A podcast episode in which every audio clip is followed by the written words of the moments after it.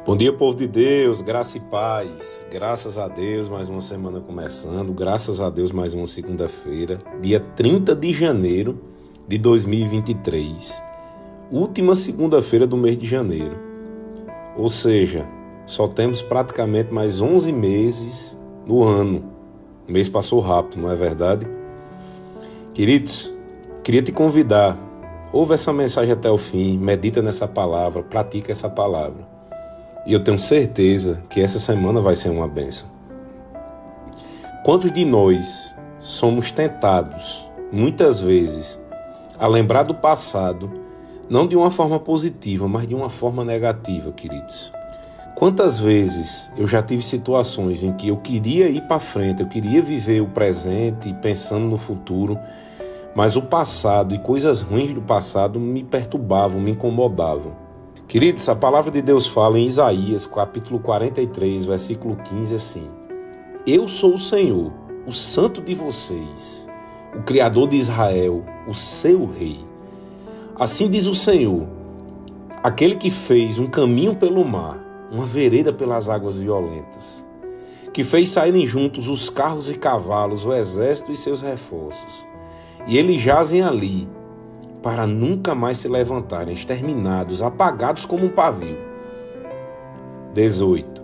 Esqueçam o que se foi, não vivam no passado. Esqueçam o que se foi, não vivam no passado. 19. Vejam, estou fazendo uma coisa nova. Ela já está surgindo, vocês não percebem? Até no deserto vou abrir um caminho e riachos no ermo, no deserto. Muitas vezes perdemos de usufruir do melhor do presente, de construir um futuro excelente, porque nós ficamos pensando no passado, remoendo o passado. Quantas vezes deixamos de perdoar alguém porque nós ficamos vivendo no passado? Quantas vezes nós perdemos situações, nós perdemos bênçãos, queridos, porque nós queremos viver do passado.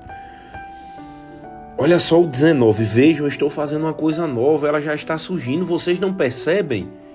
Me dá a entender que quando a gente vive muito do passado, nós deixamos coisas passarem, alegrias, momentos bons, porque nós estamos com foco no passado. Eu queria te convidar para que essa semana você deixe tudo, tudo que te incomoda, coisas que as pessoas fizeram que te fizeram triste, coisas que doem dentro de você. Eu queria te convidar, deixa tudo para trás.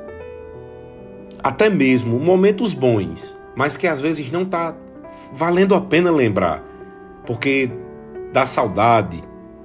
A saudade ela é boa, mas se ela tiver em equilíbrio. Amém? Eu queria te convidar a viver o presente e construir o futuro.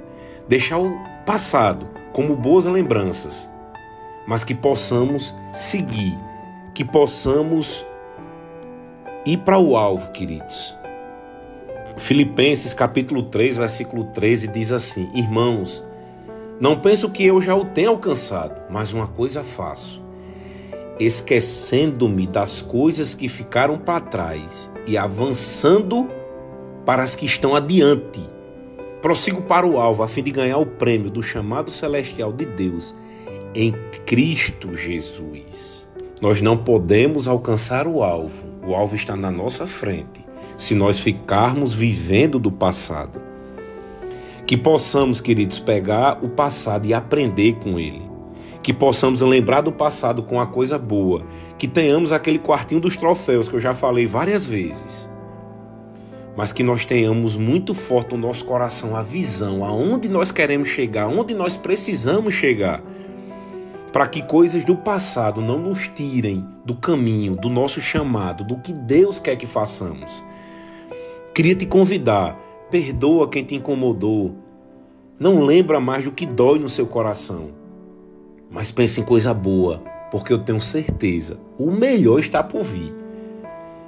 2 Coríntios capítulo 5, versículo 17 diz: Aquele que está em Cristo, nova criatura é. As coisas velhas, velhas já passaram, eis que tudo se fez novo. Eita, glória a Deus, eis que tudo se fez novo. Eu tenho expectativa, queridos, do que está por vir.